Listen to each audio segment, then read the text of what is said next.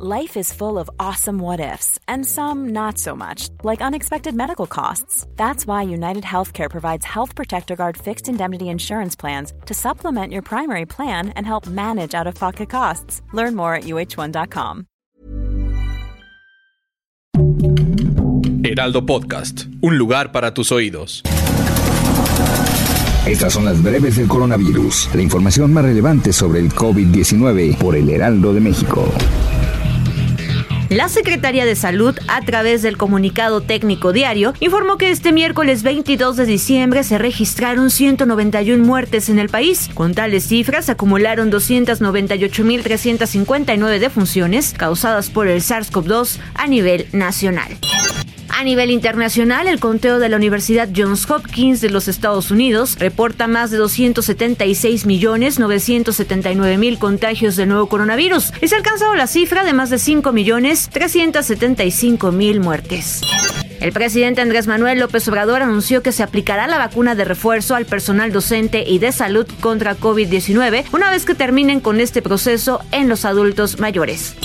El diputado local del PAN, Federico Doring, pidió a las autoridades de la Ciudad de México cancelar el concierto que darán Los Ángeles Azules, que se va a llevar a cabo el 31 de diciembre en las inmediaciones de la Glorieta de La Palma. Exhortó a la jefa de gobierno, Claudia Sheinbaum, y a la secretaria de Salud, Oliva López Arellano, a recorrer hospitales y hablar con familiares de enfermos COVID-19 para que conozcan los riesgos de las fiestas COVID-4T que organiza el gobierno local en plena pandemia.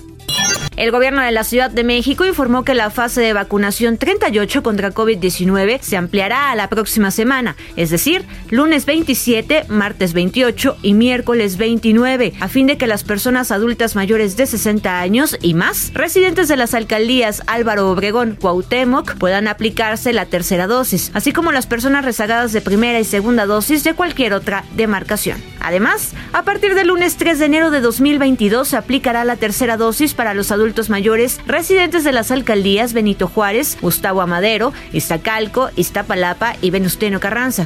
Infectólogos, virólogos y especialistas clínicos alertaron que este invierno México enfrentará un escenario terrible por la propagación acelerada de la variante Omicron del COVID-19, considerada de preocupación debido a que una sola persona positiva puede transmitir hasta 18 la enfermedad, independientemente de si están vacunadas o no, tienen dosis de refuerzo o tuvieron encuentros familiares en espacios abiertos.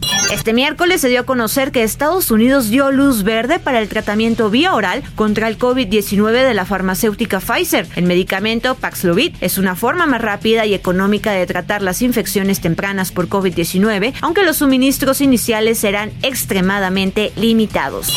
Los laboratorios genómicos globales detectaron en la última semana unos 14.000 nuevos casos de coronavirus de la variante Omicron, cuatro veces más que los aproximadamente 3.500 de los siete días anteriores de acuerdo con el informe epidemiológico de la Organización Mundial de la Salud.